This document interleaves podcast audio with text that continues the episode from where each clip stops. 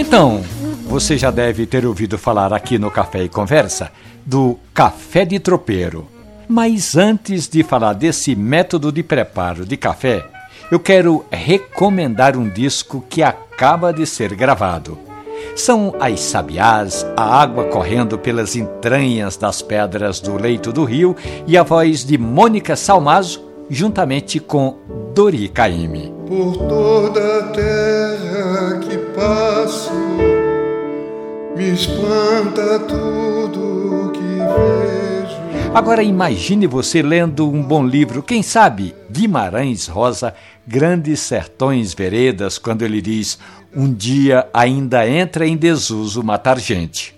Ou Eu quase que nada sei, mas desconfio de muita coisa. Ao fundo, a cumplicidade de Mônica Salmazo e Dori Caymmi nessa brilhante desenredo.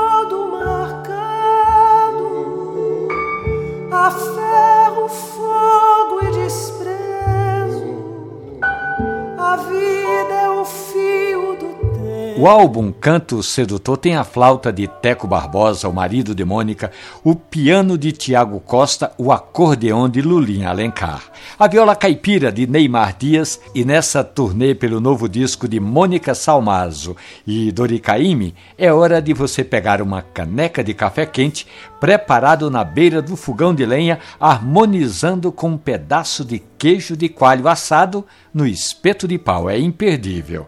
Ah, sem contar que a capa do disco é uma linda xilogravura de Marcelo Soares. E antes que eu me esqueça, vai aí a minha receita de café de tropeiro, também conhecido como café turco ou café de soldado. Ele é preparado na água quente já fervendo. Você adiciona uma colher de sopa de café na moagem bem fina para cada 100 ml de água tire a chaleira de cima das brasas e deixe assentar. Não mexa. Beba sem moderação o café de tropeiro.